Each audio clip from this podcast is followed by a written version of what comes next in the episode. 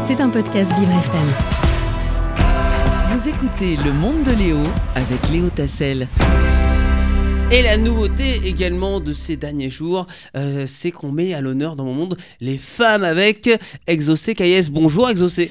Bonjour à toutes et à tous, bonjour Léo. Vous avez passé un excellent grand week-end? Oui, très bon. Chaud sur la fin, mais très bon. Et vous aussi, j'espère. Ouais, vous avez pris des couleurs, vous avez pris quelques couleurs. Oui, c'est roux sur le nez, mais vous inquiétez pas, après ça va partir. Ça, ça va bronzer. Alors, euh, quelle est la femme que vous mettez à l'honneur aujourd'hui, Exaucé Eh bien, j'aimerais mettre à l'honneur aujourd'hui une figure emblématique, une grande dame, la diva de la soul et militante des droits civiques, Eunice Kathleen Wayman, dite Nina Simone.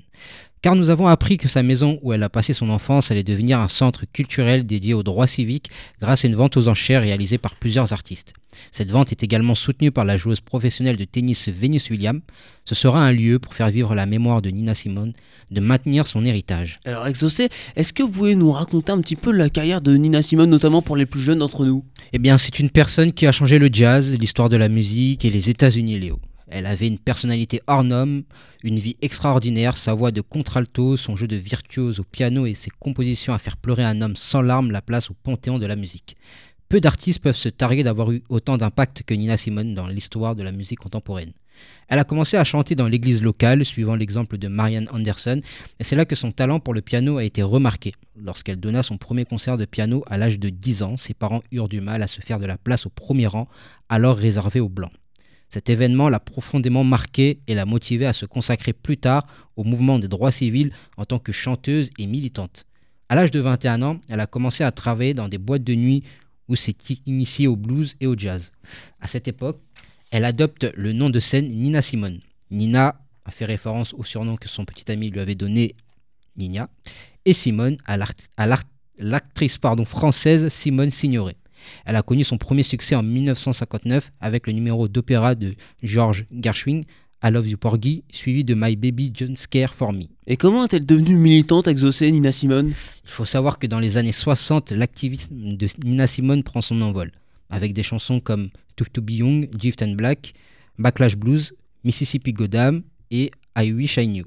Elle est entrée dans l'histoire comme chanteuse de protestation qui ne cache pas son combat pour l'égalité des droits. En même temps, elle a remporté ses plus grands succès avec The Voice of the Rising Sun ou encore Sailor Man, qu'il a également rendu célèbre dans le monde entier grâce au film The Thomas Crown Affair. Et pour terminer, il y a une artiste qui l'a pas mal influencé euh, dans, dans ce monde exaucé. Nina Simone était mariée à son manager Andrew Stroud, et lorsque le mariage prit fin, elle quitta également sa maison de disques RCA. Par la suite, elle n'a pas voulu se produire ni faire de disques et elle est partie en Afrique pour vivre une vie retirée pendant quelques années. Mais par manque d'argent, elle est retournée en Europe en 1976. Elle a donné un concert légendaire au festival de jazz de Montreux qui lui redonne envie de faire de la musique. Lorsqu'elle rentre aux États-Unis en 1978, une mauvaise surprise l'attend. Avant son départ, elle avait refusé de payer ses impôts pour protester contre la guerre du Vietnam. Et à son retour, elle est arrêtée pour fraude fiscale. Nina Simone n'est pas restée aux États-Unis, mais a déménagé à plusieurs reprises. Elle a notamment vécu aux Pays-Bas pendant plusieurs années.